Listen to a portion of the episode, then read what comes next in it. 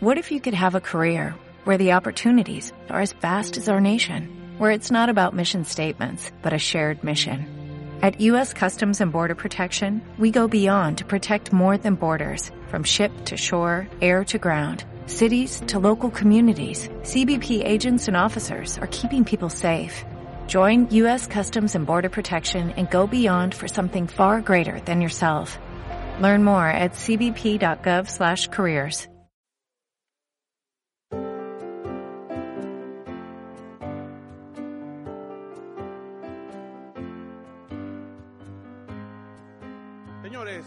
por allá por el año 1965, después de la guerra, había un niño gritando, se sentía enfermo. Y una vecina cruzó y le dijo que le, pasa algo al niño.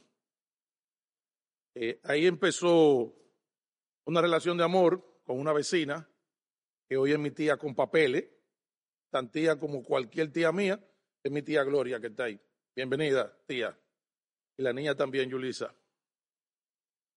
En el año, Miguel, ¿en qué año fue que tú y yo nos conocimos?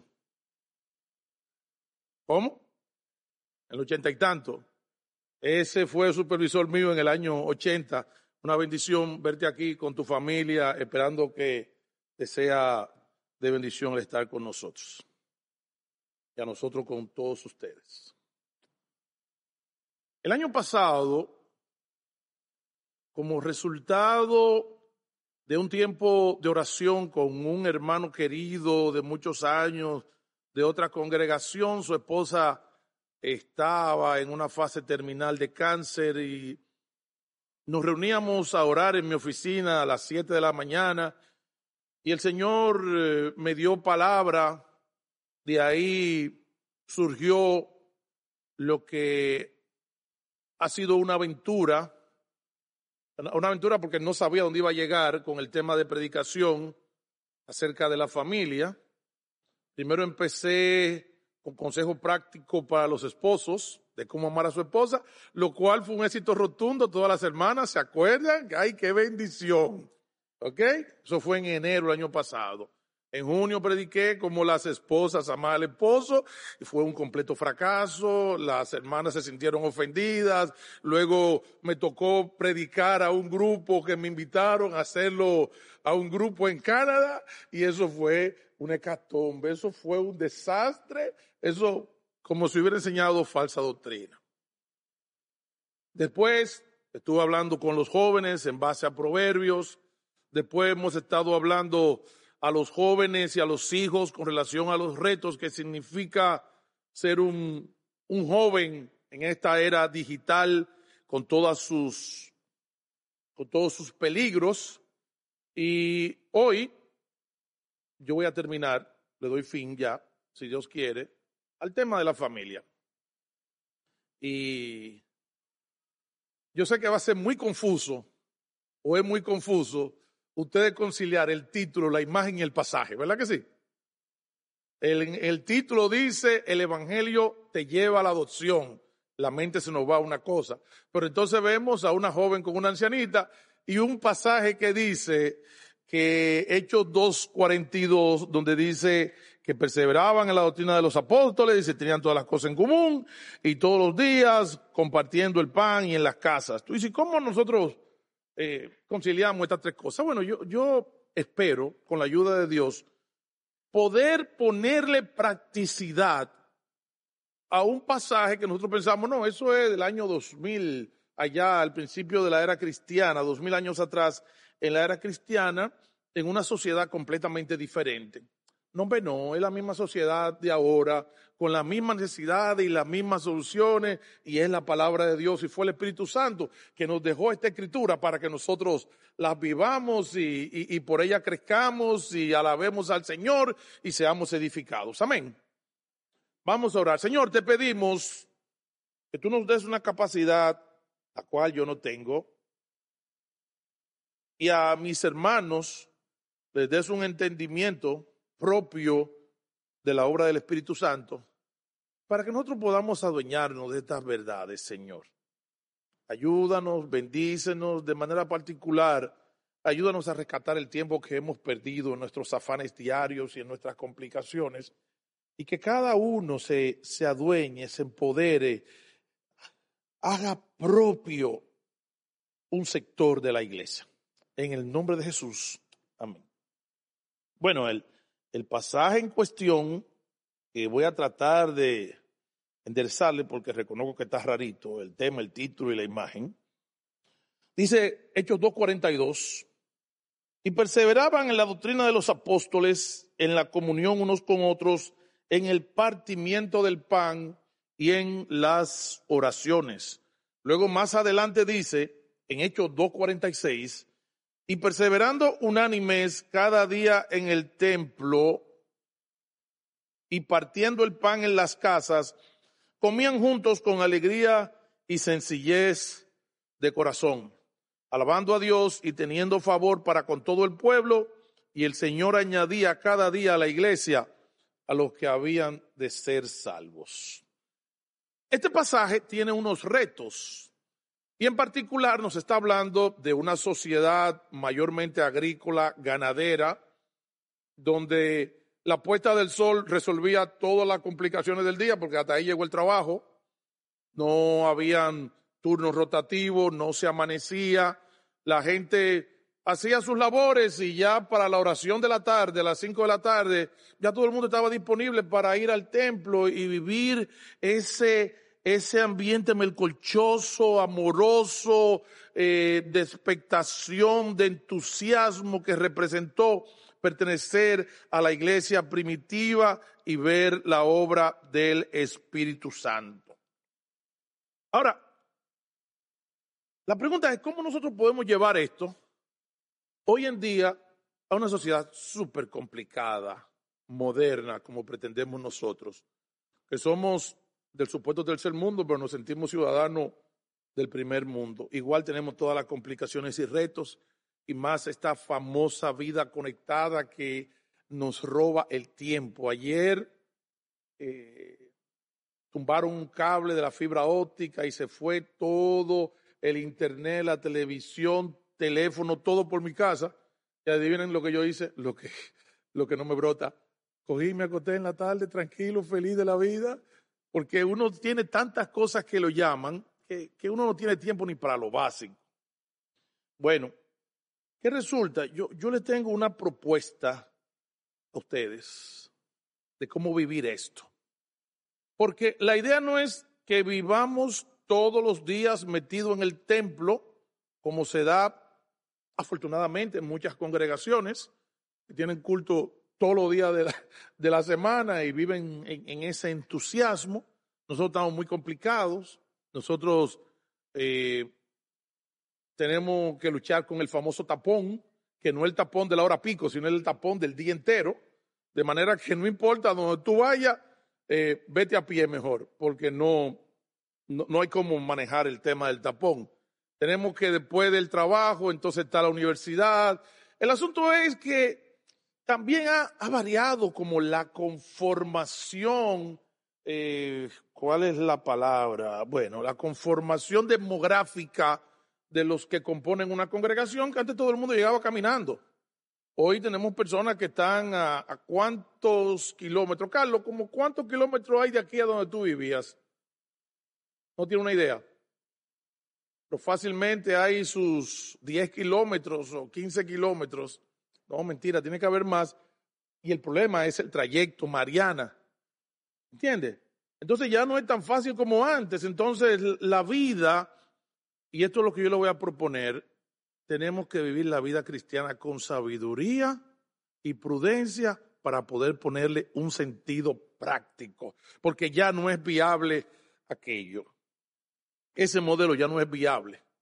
Y no es la expectativa de que estemos todos los días juntos todos, pero sí que la iglesia en sus diferentes sectores esté, activa, ministrándose, creciendo, animándose, compartiendo la escritura. Pero algunas veces nosotros lamentablemente nos limitamos a las áreas comunes, a la coincidencia, a si vivimos cerca, si practicamos los mismos oficios, si nuestros hijos, En fin, hay un sinnúmero de cosas que muchas veces definen nuestra afinidad más que la inteligencia. Y es por eso que yo en esta mañana quisiera que el Señor nos ayude a todos a entender este tema de la adopción, pero en un contexto más amplio. No sé, no sé si ustedes han visto en la Abraham Lincoln que dice, esta isleta ha sido adoptada por una empresa. Hay empresas que adoptan escuelas. Hay, y la adopción hoy tiene un significado mucho más amplio que cambiar el núcleo, la composición del núcleo familiar o el aspecto legal de cambio de nombre o de recibir una persona al núcleo familiar. No, hay, hay unas implicaciones que pueden ser muy prácticas para todos nosotros, muy prácticas con el cual podemos cumplir también este modelo, que no nos es dado como un mandamiento, pero qué bien si así lo tomáramos. Por eso, hoy yo les quiero sugerir una serie de acciones que nosotros pudiéramos iniciar con el propósito de practicar la adopción. Cuando me refiero a la adopción, es que tú te identifiques con una persona y sus problemas y necesidades sean los tuyos y tú de una manera providencial e inteligente busques cómo llenar estas necesidades. Ustedes dirán, Elías, tú estás muy teórico, eh, tú me estás dando mucho por la rama. No, yo les voy a hablar de una serie de aspectos de cómo nosotros podemos adoptar personas y grupos dentro de la congregación. Y esto va a ser de mucha bendición. Recuerden que el pasaje dice que perseveraban en la doctrina de los apóstoles, en la comunión unos con los otros, en el partimiento del pan y en las oraciones.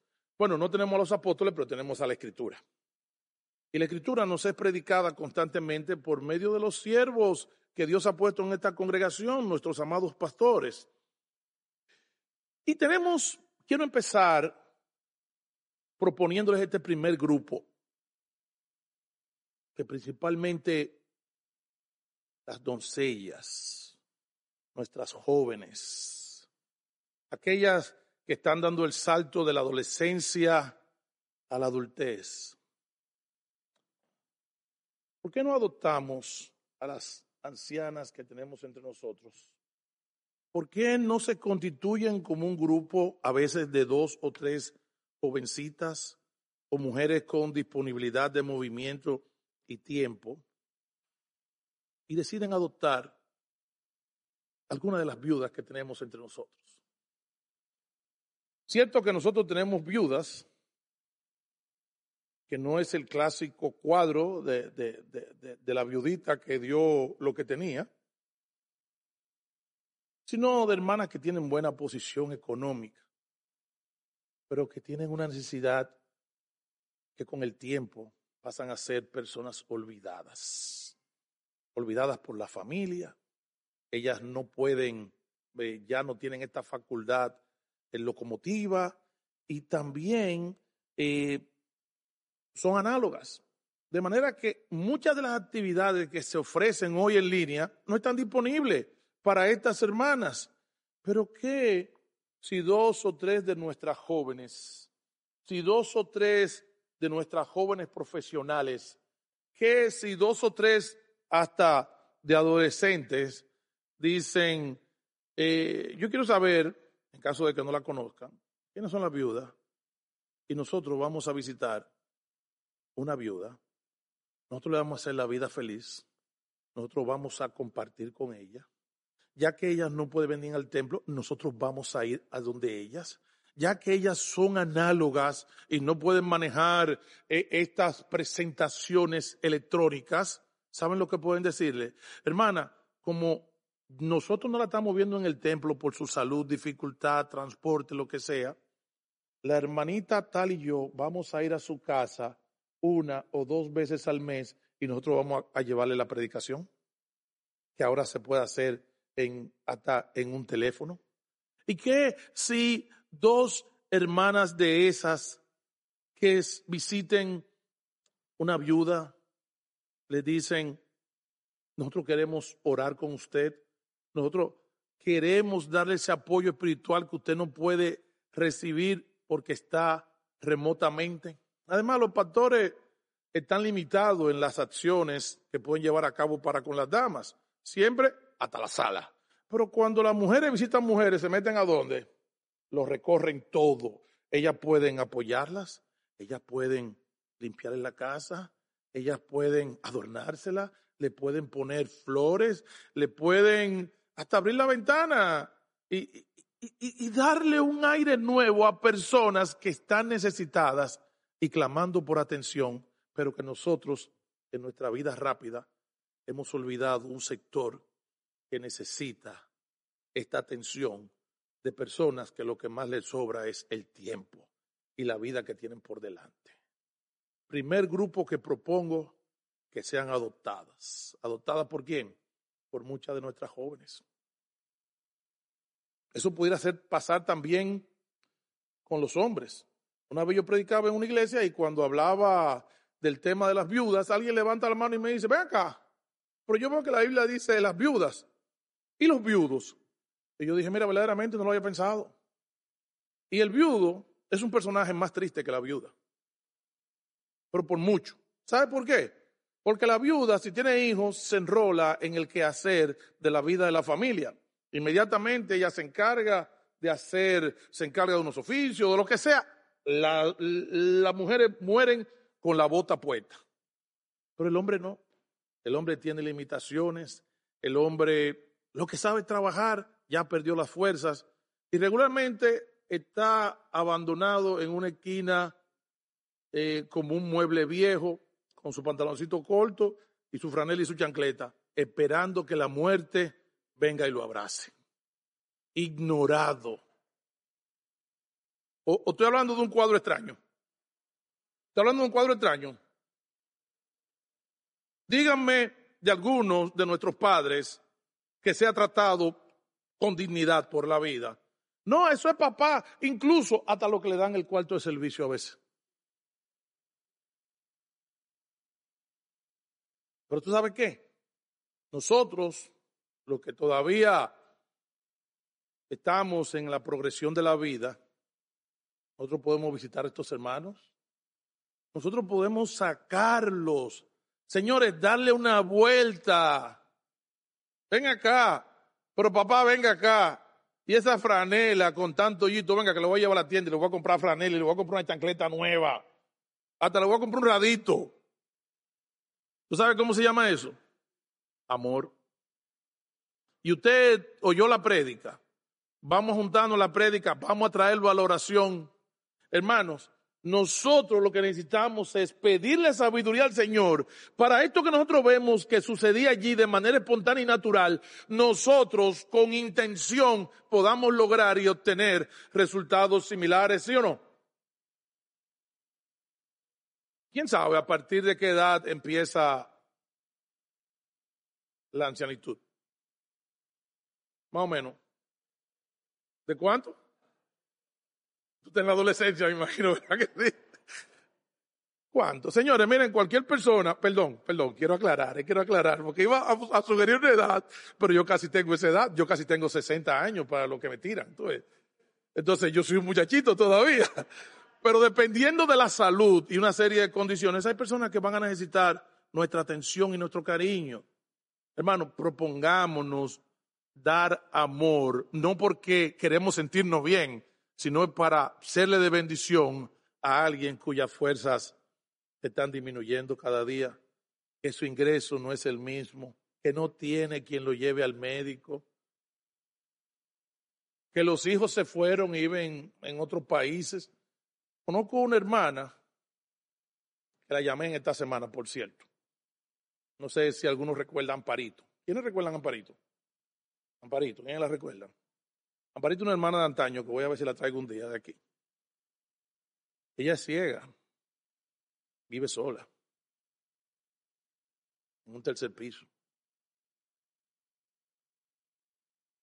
Claro, ella tiene el amor de su iglesia, que la atiende, pero si no fuera así, vamos nosotros a dejar que nuestros ancianos que están en dificultad de vida estén abandonados. Esta hermana tiene el testimonio de su iglesia, que la ama, que la busca, que la atiende, todo. Y le dije, te voy a pasar a buscar para, para que un día vayamos y saludes a los hermanos de la congregación. Y me dijo, ella no se mostró muy entusiasmada porque ella todos los domingos dice, es que a mí me toca privilegio. Le digo, ¿qué es lo que es privilegio? Que me toca cantar casi todos los domingos.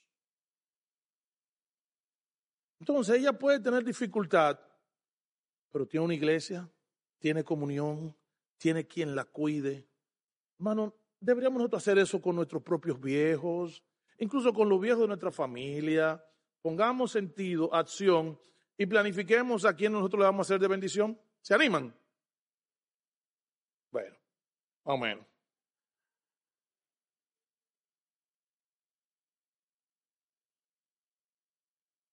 Adopta otro grupo importante para ser adoptado.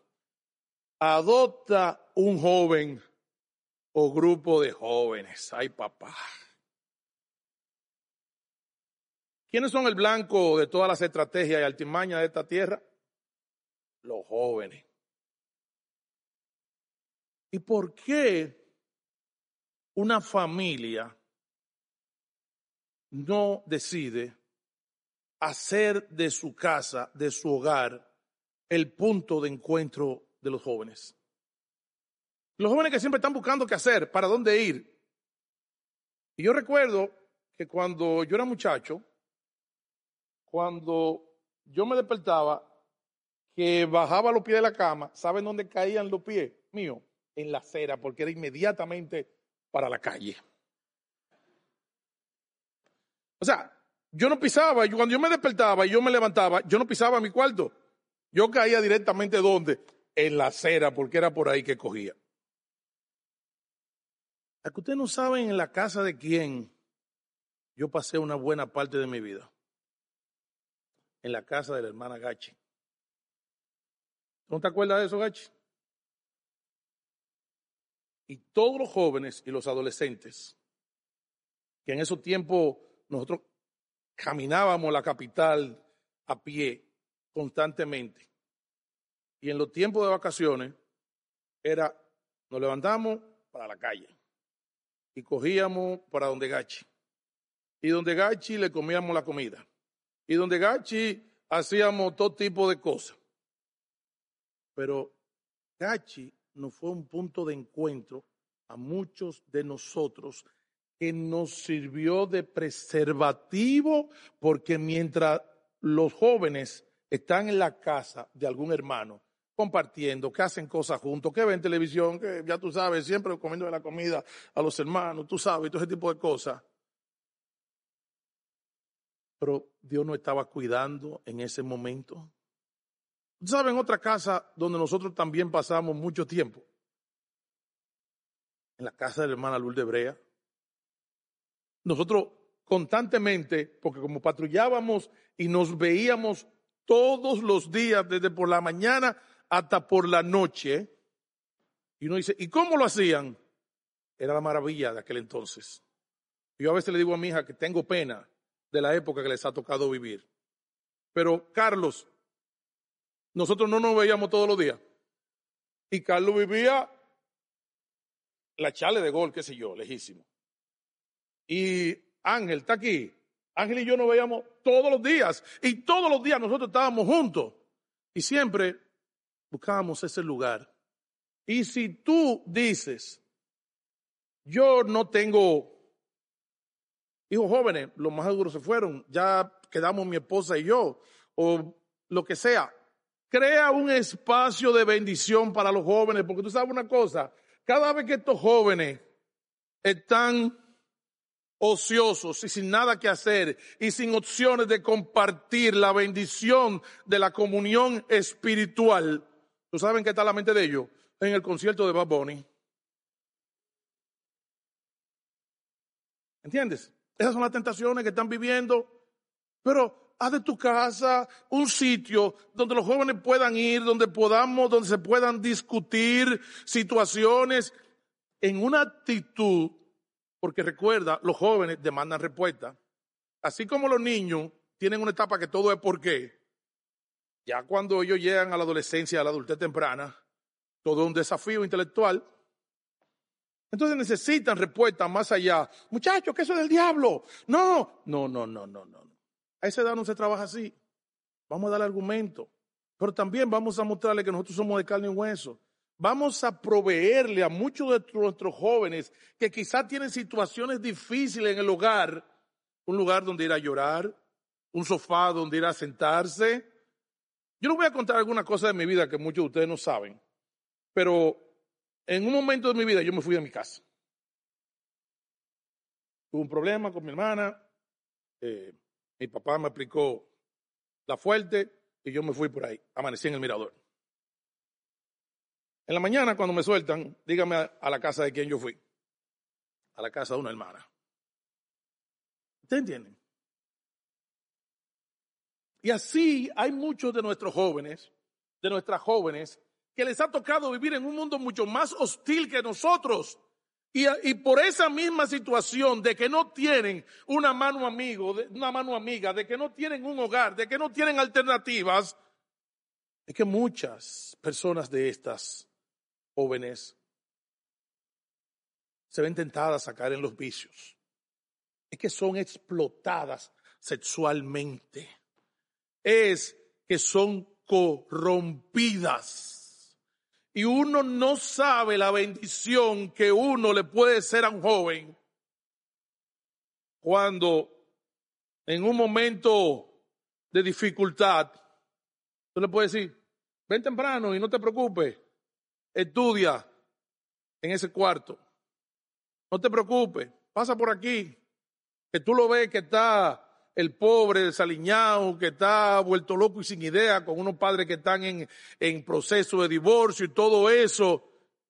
¿Qué sería si nosotros con sabiduría y amor le, le decimos, ven acá, fulano, trae tu ropa y vamos a echar la lavadora, ven, no te preocupes, o nosotros no todos no necesitamos en algún momento de una mano amiga cuando fuimos jóvenes. O ustedes vivieron vidas ideales. No, ninguno de nosotros la vivió. Y ahora este mundo es más engañoso, es más agresivo. Con una serie de ideologías y amenazas. Te voy a contar lo que ha pasado y hablaba con un hermano recientemente.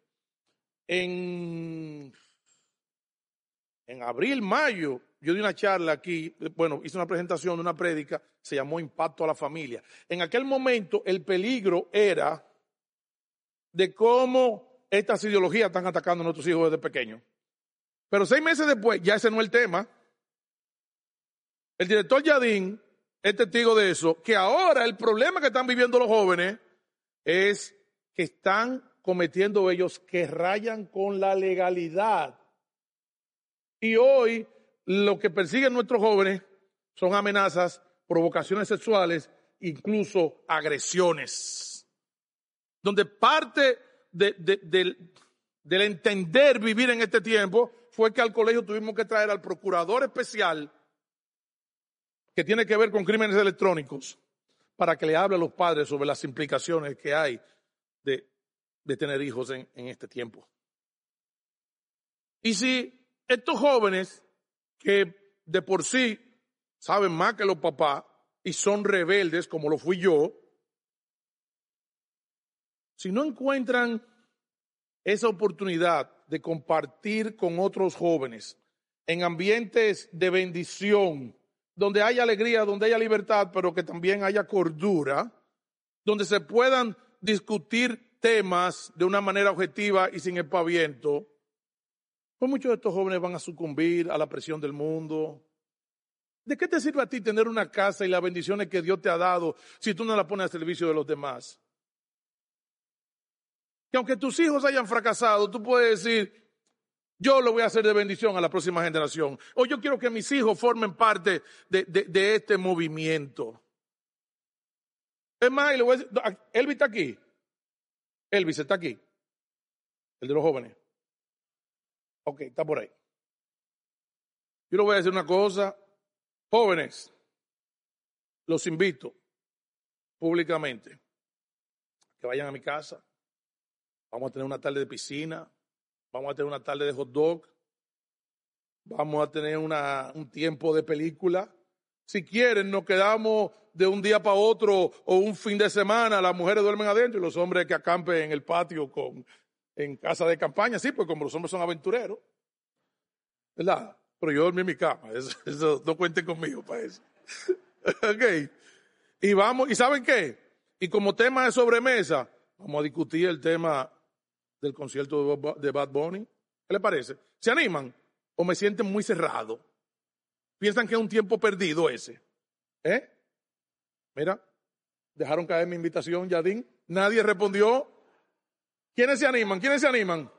Pues entonces, en mi casa lo que más cabe gente.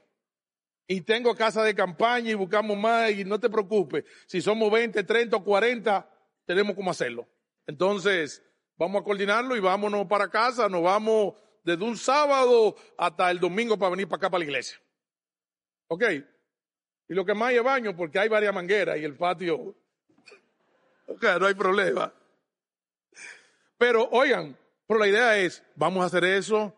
Yo, a mí me gustaría poder ofrecerle a los jóvenes de la edad de mi hija y de otros, de otras edades, esa oportunidad tan maravillosa que yo tuve. Así que animémonos y también busquen ustedes los espacios de cómo ustedes le pueden ser de bendición a otros jóvenes que están necesitados. ¿Saben de qué? Posiblemente de una relación eh, menos conflictiva que la que se da con los padres. Porque los padres saben quién es uno y, y te dicen Elías, Elías, Elías. Y siempre me hablan de Elías, siempre Elías, Elías, Elías. Pero hay gente, como doña Daisy, la esposa del primer pastor que yo tuve, que por cierto, ese video va a estar colgado junto con esta predicación, donde ella, cuando me veía llegar a la iglesia con mi abuela, se le dañaba el día. Y un día había Santa Cena y ella vio que yo llegué con mi abuelita y ahí nada más dijo, ese muchacho. Pero ella dijo, voy a empezar a orar por él. ¿Y sabe lo que ella hizo? Adoptó un muchacho travieso. Ahí yo tengo un testimonio donde ella habló de mí hace varios años, dando gracias a Dios por cómo Dios operó. A todo el mundo le gustan los niños modelos, pero el cielo no está, hecho de niño modelo. Está hecho de homicida, de patricida y de pecadores, de los cuales yo soy el primero. Entonces, identifica algunas de estas personas problemáticas, difíciles, y ofrécele tu amistad ofrécele tratarlo de una manera diferente. Y luego de mi mamá, bajo ninguna circunstancia yo quisiera nunca fallarle a doña Daisy. Doña Daisy, ¿cómo me embobó ella a mí? Bueno, ella empezó a orar por mí, pero luego me adoptó en su casa, a tal grado que yo limpiaba el arroz, yo fregaba los calderos, y el negro de los calderos me ponía a quitarlo con un cuchillo yo cortaba la grama, yo hacía los mandados, yo hacía un sinnúmero de cosas. Todo eso bajo la promesa de que nunca llegó a cumplirse de manera total de una famosa galletica de, de mantequilla de maní. Lo más que recuerdo es que donde ella hacía todo ese tipo de cosas, me daba la paleta y yo la mía, el, lo que se quedaba ahí. Pero así pasé yo parte de mi juventud metido en la casa de quién? Del pastor. Y yo aprendí a amar a los misioneros. Y yo era que hacía la mudanza. Y yo hacía un sinnúmero de cosas. Señores, y mientras yo estaba en ese ámbito de amor, bueno, y tolerancia, para ser también honesto, de cuántas cosas me estaba librando el Señor de las diabluras que estaba haciendo mi generación. Y a veces nosotros necesitamos proveerle eso a los jóvenes que sí sabemos que fulanito es esto, que fulanito es aquello, que son mala influencia, que sí o qué, pero nosotros estamos por encima de eso, vamos a brindarle amor, vamos a darle, vamos a adoptarle, vamos a darle esa oportunidad práctica de compartir la oración, la predicación, la mesa, lo que sea, los muchachos siempre quieren comer. Si en algún día le dice que los mayos me han quebrado este presupuesto, tú me avisas para yo cooperar también, porque yo fui parte de esos comelones. pero necesitan ese, ese trato de amistad. No sé si ustedes logran entenderme. Y particularmente unos jóvenes como los de ahora que viven en una soledad tan grande, casi en un ostracismo. ¿Entiendes? Entonces vamos, vamos a adoptar un joven o grupo de jóvenes. Pero tú sabes a quién más se puede adoptar. Se puede adoptar a un predicador. ¿Cómo así? Claro. Te voy a poner un ejemplo de una de un matrimonio ideal. Priscila y Aquila. Dice Hechos, déjame ver dónde, en Hechos cuánto. Vamos a buscarlo aquí, creo que Hechos 10 y, no. Hechos 18, 24 al 28. Esto es un reto para los teólogos y los analistas. Yo me voy a confesar. El último lugar de la tierra donde a mí me gusta predicar es aquí. Demasiados analistas. Cuando yo voy a otras iglesias, los hermanos me reciben con amor, pero los analistas son un tropiezo. ¿Eh? Pero eso le pasa también a los predicadores en sus propias iglesias. Por eso es que ellos también sienten refrescante cuando van y predican a otros sitios, porque dejaron los analistas de ellos, se quedaron allá, pero los analistas míos están aquí.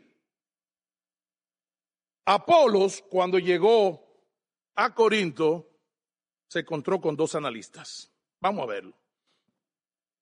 Llegó entonces a Éfeso un judío llamado Apolos, natural de Alejandría, varón elocuente, poderoso en las escrituras. Este había sido instruido en el camino del Señor. Hechos 18 del 24 al 28. Este había sido instruido en el camino del Señor y siendo de espíritu fervoroso, hablaba y enseñaba diligentemente lo concerniente al Señor, aunque solamente conocía hasta el bautismo de Juan. Había un espacio de la historia que él no se sabía, que, el Mesías había venido, que Jesús era el Cristo, que había muerto, resucitado y que toda esa profecía, la cual él anunciaba que habrían de venir, se habían cumplido, y pero él no estaba al tanto de eso. Y comenzó a hablar con denuedo en la sinagoga. Pero cuando le oyeron, cuando le oyeron Priscila y Aquila, los dos analistas de Corinto, estaban formados y especializados por Pablo. Yo quiero que ustedes seamos honestos y pensemos en esto. Vienen, venimos a la prédica, quien sea que predica, Vamos en el carro con los muchachos, estamos en la mesa. Oye, pero se le fue la guagua al predicador. Mira, primero confundió un versículo con otro. Además, para mí que él no se preparó bien, él estaba improvisando. Y yo no sé, yo le siento algo como cuando él predica. Sí, exactamente, nada más habla de él porque él cree que es Jesucristo. Y él esto y el otro. Mientras tanto, nosotros estamos acabando con el siervo de Dios y envenenándole el alma a nuestros hijos en contra de la obra de Dios mediante la predicación. ¿Cuántos dicen amén y se declaran culpables de eso?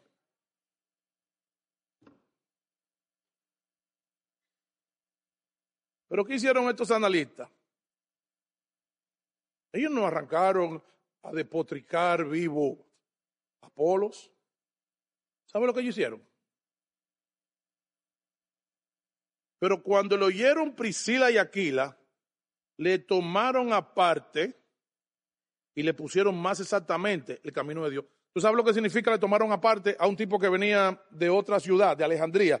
Un tipo con una cultura del otro mundo, que venía con título, que venía con lengua, que venía con aquello, que venía formado por rabino, que sabía todo lo que se podía saber, pero le faltaba algo. ¿Y sabe qué? Ellos lo llevaron a su casa. Ven, quédate con nosotros. Porque acuérdate que no es que mira, nos vamos a juntar en el aula, que sé yo cuánto, del, del templo. No, acuérdate que estamos hablando de una situación de una pareja que luego cuando lo vemos, que Pablo se refiere a ello, habla de la iglesia que está en su casa. ¿Están oyendo el tipo de pareja? Pues ellos tomaron este hombre ellos lo complementaron. En vez de hacerlo sentir mal con unos comentarios mordaces. ¡Wow! Qué cosa tan terrible es nuestra lengua. Cuánto veneno, como dice Santiago. Pero ellos no hicieron eso. Ellos tomaron a este hermano y lo pulieron. Y él venía con formación de más, pero había una cosa que él no se sabía. Y estos hermanitos sencillos, ¿a qué se dedicaban ellos? A hacer tiendas. Que posiblemente su casa, ¿qué era? El mismo taller donde trabajaban ellos con Pablo. Pero ellos no se encogieron por eso. Tampoco se dejaron intimidar por los títulos que pudiera traer Apolos. ¿Sabe lo que hicieron? Ellos lo llevaron, lo pulieron y oigan, y queriendo él pasar a Calla, los hermanos le animaron y escribieron a los discípulos que le recibiesen y llegado él allá fue de gran provecho. A veces Dios nos manda personas que pasen por nuestra congregación, no es ni siquiera para nuestro provecho, es para que nosotros lo pulamos, pero no con comentarios venenoso como lo que tanto hacemos. A ti tu mujer no te cuida. Mira, te falta un botón. Mira que esto, mira que lo otro. Tú tienes que dejar de hablar esa ahí porque tú con esa ahí pareces un campesino. Tú esto, tú lo otro. No, porque tú y tú y tú. ¿Y sabes lo que hacen con el hombre de Dios? Con un talento como era Apolos Hermano, si cae en nuestras manos, nosotros lo hundimos, lo destruimos, lo hacemos añicos. Que después vemos, cuando preguntamos por Apolos, no se consiguió un trabajito en el gobierno porque él no aguantó la presión de los hermanitos. Hermanos, toma estos hermanos en los cuales tuve oportunidades, invítalos a comer, invítalo a comer a tu casa, anímalo, Hermano, yo te vi con la camisa, con el cuello roído. Era lo que te conseguimos, una camisa. A veces los, siervos de Dios, que, la, afluencia no es su fuerte, a veces andan vestidos con una combinación de pan de fruta, que, que uno no sabe exactamente.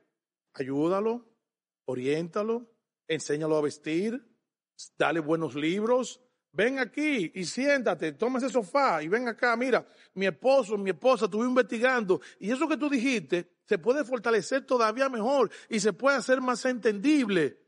Hermano, pero hay veces que los predicadores estamos aquí y no hemos llegado a la escalera y ya hay un hermano que nos está diciendo, mira, te faltó ese esto, tú tenías que decir esto, tú tenías que decir esto, tú tenías que... No te pasa, Yadín. No, eso le pasa todito en su iglesia. Sí, hermanitas, hermanitos, cuando un siervo de Dios está en su proceso de desarrollo, anímalo. Si tienes algo que corregirlo, hazlo con amor, pero no lo destruyamos. ¿Y cuántas víctimas, cuántos muertos hemos dejado nosotros en el camino? Yo tengo varios muertos, que son míos. No sé cuántas veces me habrán matado a mí, pero, pero lo que le quiero decir, miren cómo ellos adoptaron a un especialista, a una persona profunda. ¿Tú sabes a quién te podemos también adoptar? Nosotros podemos adoptar jóvenes que dicen, yo quiero servir al Señor, el Señor me está llamando. ¿Y qué es lo que decimos? Es un loco viejo, es lo que cuánto, qué es lo otro. Y lo destruimos. Pero mira, te voy a decir algo para que tú veas la bendición que es tú adoptar un joven que dice que le quiere servir al Señor. Hechos 16.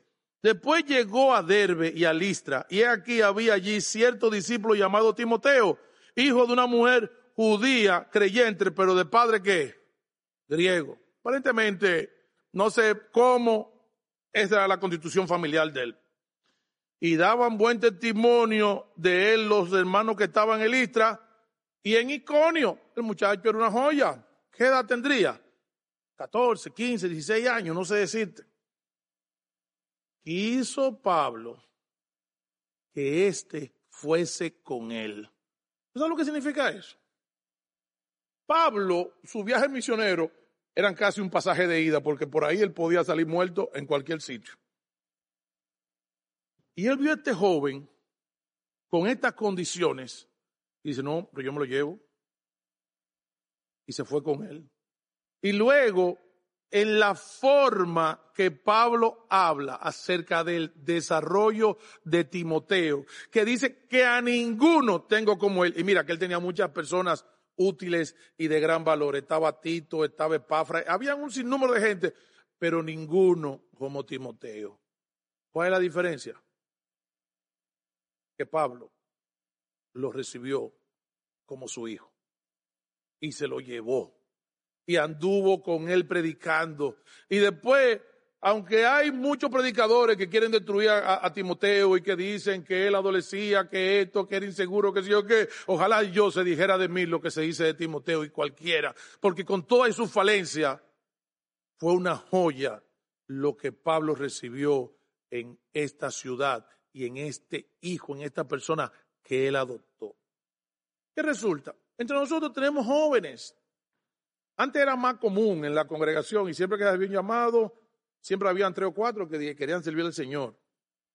Yo no pongo eso en duda, lo que me pregunto es si nosotros trabajamos en ellos para confirmar y desarrollar esa vocación que ellos decían tener. Entonces, fíjense, hermano, cómo nosotros podemos trabajar en los diferentes sectores de la iglesia. Nosotros podemos trabajar en las ancianas, podemos trabajar en los ancianos, podemos trabajar en los jóvenes, podemos trabajar en los predicadores. Lo que tenemos es que ver cómo nosotros de una manera de bendición positiva vamos a afectar cierto grupo de personas que está entre nosotros. No importa. Y le voy a decir una cosa. Ancianas,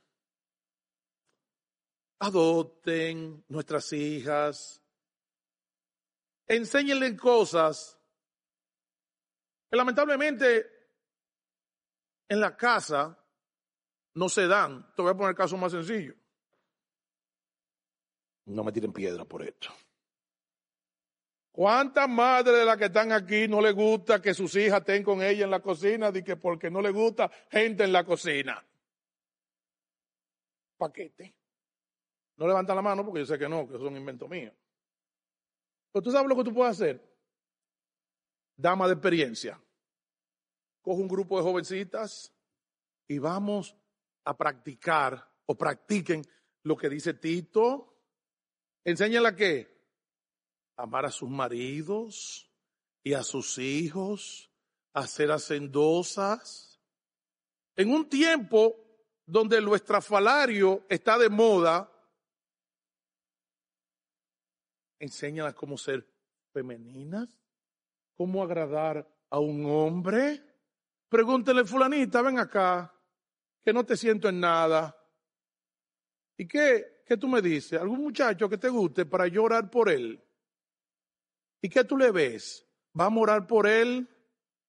Pero él te cae bien. ¿Y tú qué estás haciendo? Te estás arreglando. Tú sabes tratarlo o tú o él cuando está contigo siente que está con un hombre, con otro tigre. Porque estas son las bases de qué? De un matrimonio. Y nuestras hijas están todas profesionalmente sobrecualificadas, pero posiblemente con grandes deficiencias para ser esposa.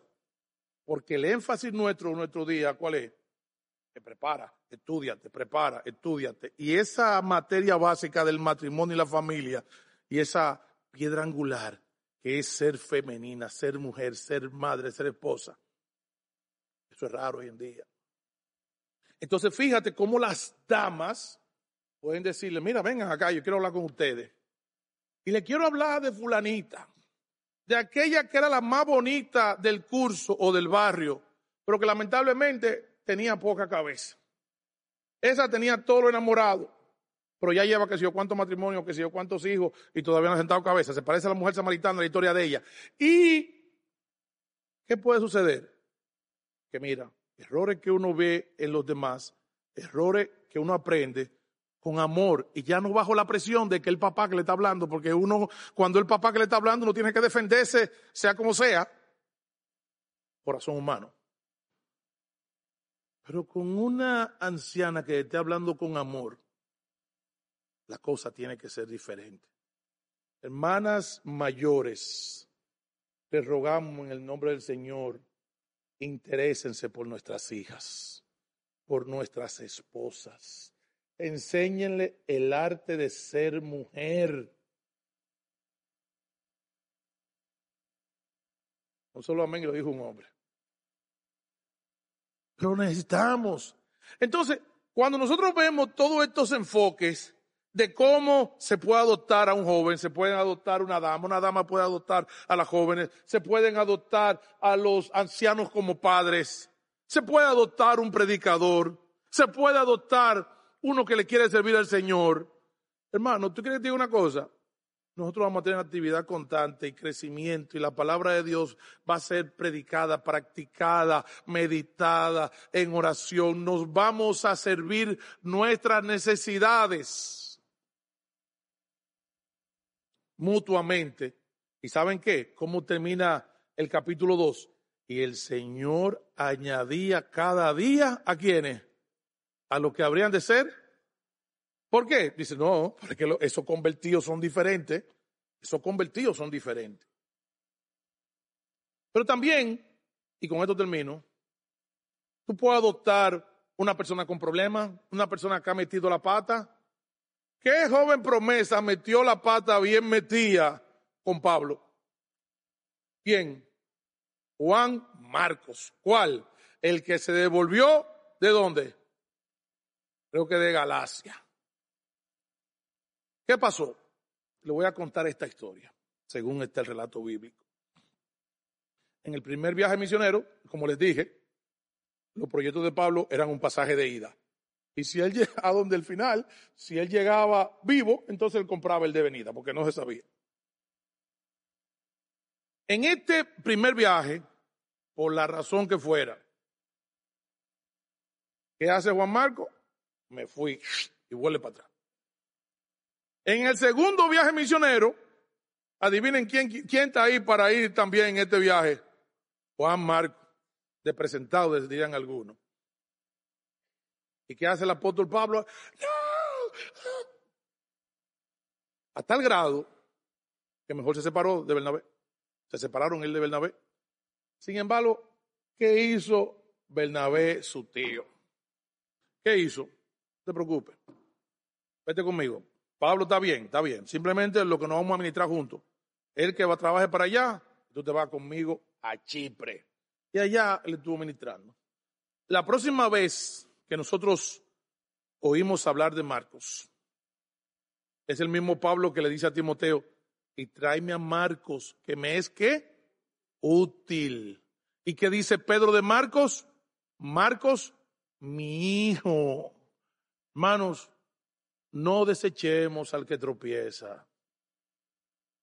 Marcos llegó a ser tan importante que él escribió el Evangelio de Marcos y creo que parte de las epístolas de Pedro.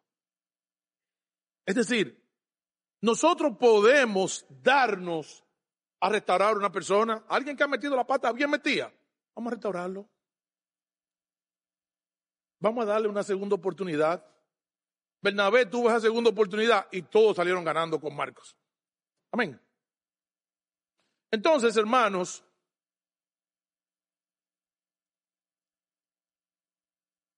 yo les animo, vamos a fijarnos a quién nosotros podemos ministrarle y a quién le podemos ser de bendición. Y saben qué, Dios va a ser glorificado.